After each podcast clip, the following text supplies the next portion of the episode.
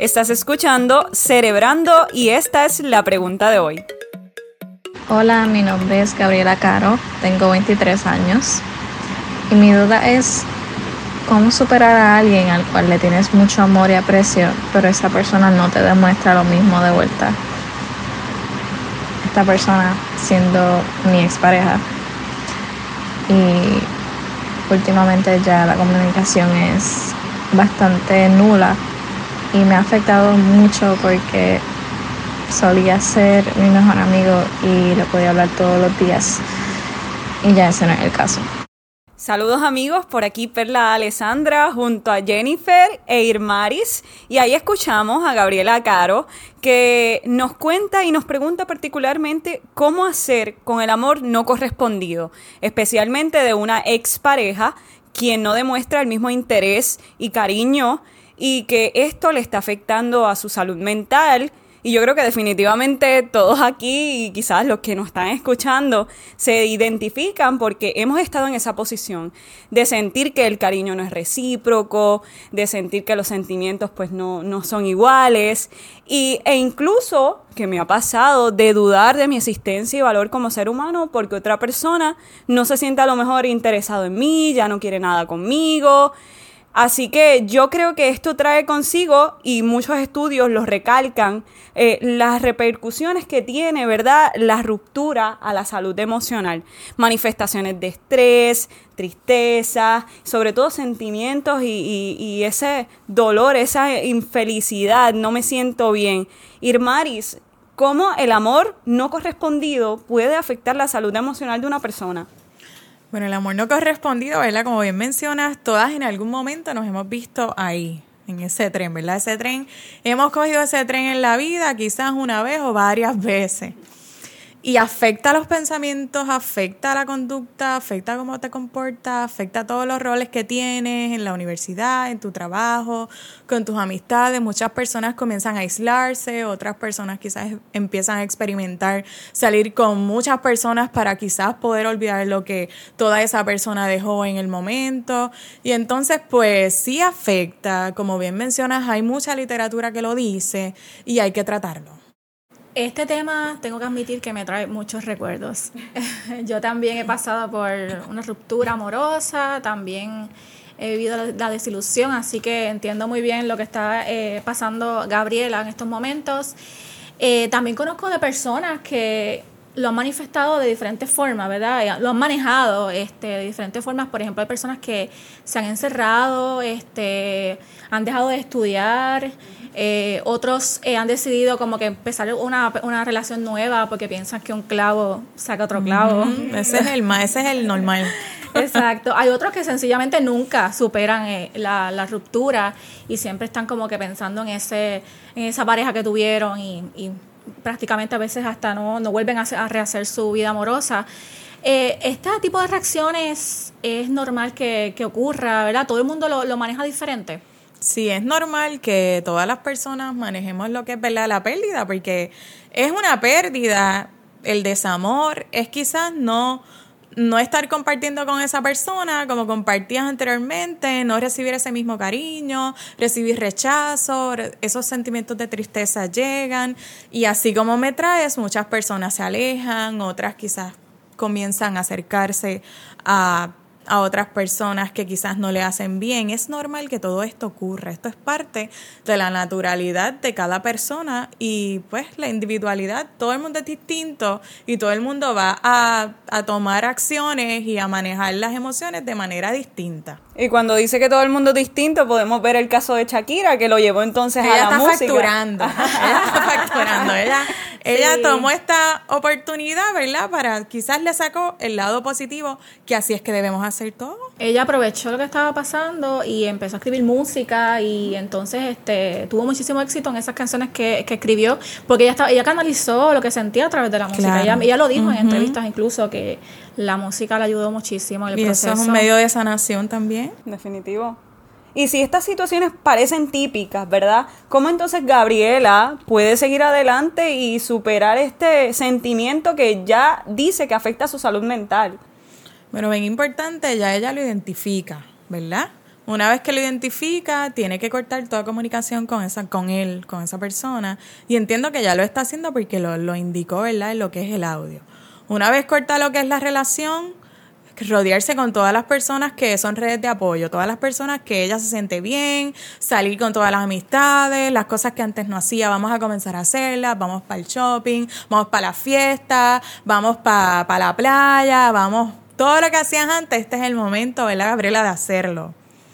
y crear momentos nuevos, crear experiencias nuevas sin esa persona. Es doloroso. Bien lo podemos decir, ¿verdad? Y suele escucharse light y bien chilling, pero realmente esto duele mucho. Y yo digo que las heridas de amor son una de las más dolorosas, es una pérdida, es un duelo. Y hay que tomarlo con pinza y hay que buscar la manera de echar para adelante. Cuando dices cortar de lleno, bloquear redes sociales, porque en mi caso el contacto cero, que se le llama en la literatura, fue el mejor aliado, porque si no yo estuviera todavía ahí bloquearlo o quizás borrarlo de las redes sociales, cambiar teléfono. Si era una persona que vivía contigo, comienza quizás a cambiar lo que son las cerraduras. Ya si la persona tenía pues acceso a entrar a la casa, todos los recuerdos que te traen de la persona realmente hay que... La foto hay que sacarla de donde sea. Hay que sacarla. Del almacén de los recuerdos. Y como dice el Mari, uno siente como, como un vacío, uno se siente tan triste porque, como en el caso de Gabriela, eh, su pareja era su amigo. Y entonces, es pues, mucho más difícil todavía. Sí, es más difícil porque tú te acostumbras a hablar con esa persona todos los días, a compartir con esa persona todos los días, y de momento se acabó, no hay ningún tipo de. En este caso, ella también lo que puede hacer es comenzar a buscar lugares que, que en los cuales no ha compartido con él. O sea, él ya no va a estar frecuentando lugares que que compartió con él, cosas que hacía con él. Tiene que comenzar a hacer cosas nuevas con ella misma. Yo creo que yo cometí un error en un momento de mi vida porque lo mío pasó en Ponce, a saludo a la gente de Ponce, y cuando yo volví a Ponce, yo no quería saber de Ponce, fue terrible. No, no, no. Sí. bueno, yo, yo recuerdo también que en mi caso, a mí me ayudó mucho eh, el apoyo de la familia. Era como que traté de estar lo más cerca de, de, la familia posible y me ayudó bastante. Y también eh, compartir con mis amigas, salir con mis amigas, ir a comer. Hablar porque uno se siente amada, se siente querida, aceptada, validada. Ya que uno está sufriendo tanto, imagínate. Exactamente, porque las tentaciones vienen. No sé si le ha, pasado eso, pero de momento tú quieres como que coger el teléfono y llamar a esa persona. Claro. No, amiga, no. Todo el tiempo. Que si las canciones que escuchas en la radio, no, eso me recuerda a esta persona. Sí. No, que tengo que llamarlo. No, no, es que, pues mira, esas cositas las puedes reemplazar quizás con vamos para el shopping, vamos para la playa, vamos para el Zumba, vamos para el gimnasio, para el gimnasio, vamos a hacer este proyecto, vamos a coger clases de uña, clases de cocina Cosas que antes hacía, este es el momento de ella hacerla. Bueno, pues antes de seguir, vamos a aprovechar este momento para agradecer a nuestros auspiciadores. Este podcast es traído a ustedes en parte gracias al apoyo de FHC First Healthcare. FHC cree que la recuperación es posible y quiere ayudarte a lograrla. Conoce sus servicios en fhcsaludmental.com. Y también queremos agradecer a Caficultura, donde mejor se toma café en el Viejo San Juan. Bueno, ella habla, ella manifiesta eh, que ella se siente rechazada. Sentirse así es como que es, terrible, sentirse como que nadie quiere sentirse que no lo valoran. Nadie, las heridas de rechazo son bien fuertes. Incluso te lleva a pensar y para sanar llevan tiempo. Sí, y te lleva a pensar como que en un futuro eh, se le haga difícil a Gabriela posiblemente como que empezar una relación nueva, porque uno como que le da un poco de miedo, uno dice, ay Dios mío, me va a pasar lo mismo que me pasó este en el pasado con esta pareja. es normal que ella piense eso. ¿Y cómo ella puede manejar esa situación, verdad? Para que entonces pueda rehacer su, rehacer su vida en un futuro? Pues mira, lo mejor es ahora mismo que ella se enfoque en el hoy, en el aquí, en el ahora.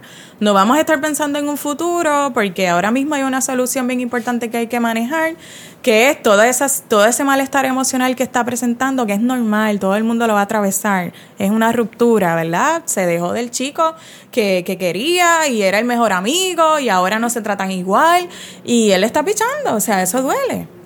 Es la verdad pues ahora lo que ella tiene que hacer es enfocarse en ella, como bien indicamos, y esos pensamientos poder comenzar a ver esa situación que ella tiene de manera positiva. ¿Y cómo la vamos a, a sacar? Creando memorias nuevas, experiencias nuevas con ella misma. Sí, que eso es importante, que entonces aprovechar ese tiempo y entonces este empezar a crear memorias como, como tú dices y hacer cosas nuevas y estar en contacto con esas familiares. Metas con a los corto amigos. plazo. Metas. Como mencionó también, ponerse número uno en la lista de prioridades. Ya uno deja entonces, deja a esa persona de un lado que ahora tienes que ponerte para ti, como dicen por Y ahí. ella es joven, sobre todo, ¿verdad? Tiene un mundo por delante. Y por ejemplo, uno puede como que hacer una lista o, o- o pensar en, en cosas que tú no aceptarías en una relación nueva, por ejemplo. Eso es excelente. Eso es excelente.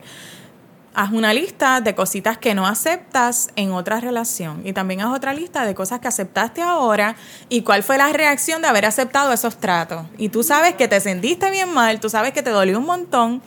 Entonces, pues así pues ella puede identificar lo que sí va a aceptar en una nueva relación y lo que no va a aceptar en esa relación. Bueno, pues vamos a la sección más esperada y la más divertida de este podcast, las herramientas en pocas palabras. Cuatro consejos prácticos para Gabriela para que pueda manejar esta situación. Número uno, Primero, bien importante, el día, un diario de emociones. O sea, que ella puede estar identificando qué emociones ella enfrenta a raíz de siete días. Que comience a escribir cómo se siente. Luego de ese séptimo día, ella va a comparar lo que es el séptimo día con el primero. Para que ya se, en muchas ocasiones cuando estamos pasando por esto, ni nos damos cuenta que tenemos la emoción de miedo, la emoción de coraje, la emoción de ira, que es bien normal. Pues tú haces esa lista, el primer día tú la haces el segundo, tercero, cuarto, quinto, sexto, séptimo, y al séptimo día la revisas y tú misma te evalúas y sabes dónde estás y sabes con lo que puedes trabajar. dos, Bien importante, la cita con el psicólogo. tres, Tres, vamos a apuntarnos en Zumba. eso es bueno, En yoga, ¿verdad? Vamos a hacer ejercicio. y, y cuatro, Comenzar a hacer memorias nuevas con ella misma. Definitivo. Bueno, y ya finalizando este episodio, te recuerdo a ti que nos estás escuchando que puedes formar parte de nuestro podcast enviándonos tus preguntas, tus miedos, tus incertidumbres a nuestro correo electrónico info@esmental.com o a todas nuestras redes sociales. Estamos allí para, para escucharte. Estamos en Facebook, Instagram, Twitter. ¿Dónde más estamos, Jennifer? Eh, En todo, en todo, en todas todas las redes sociales. y sobre todo, ¿sabes dónde también estamos? En todas las plataformas para que nos escuches.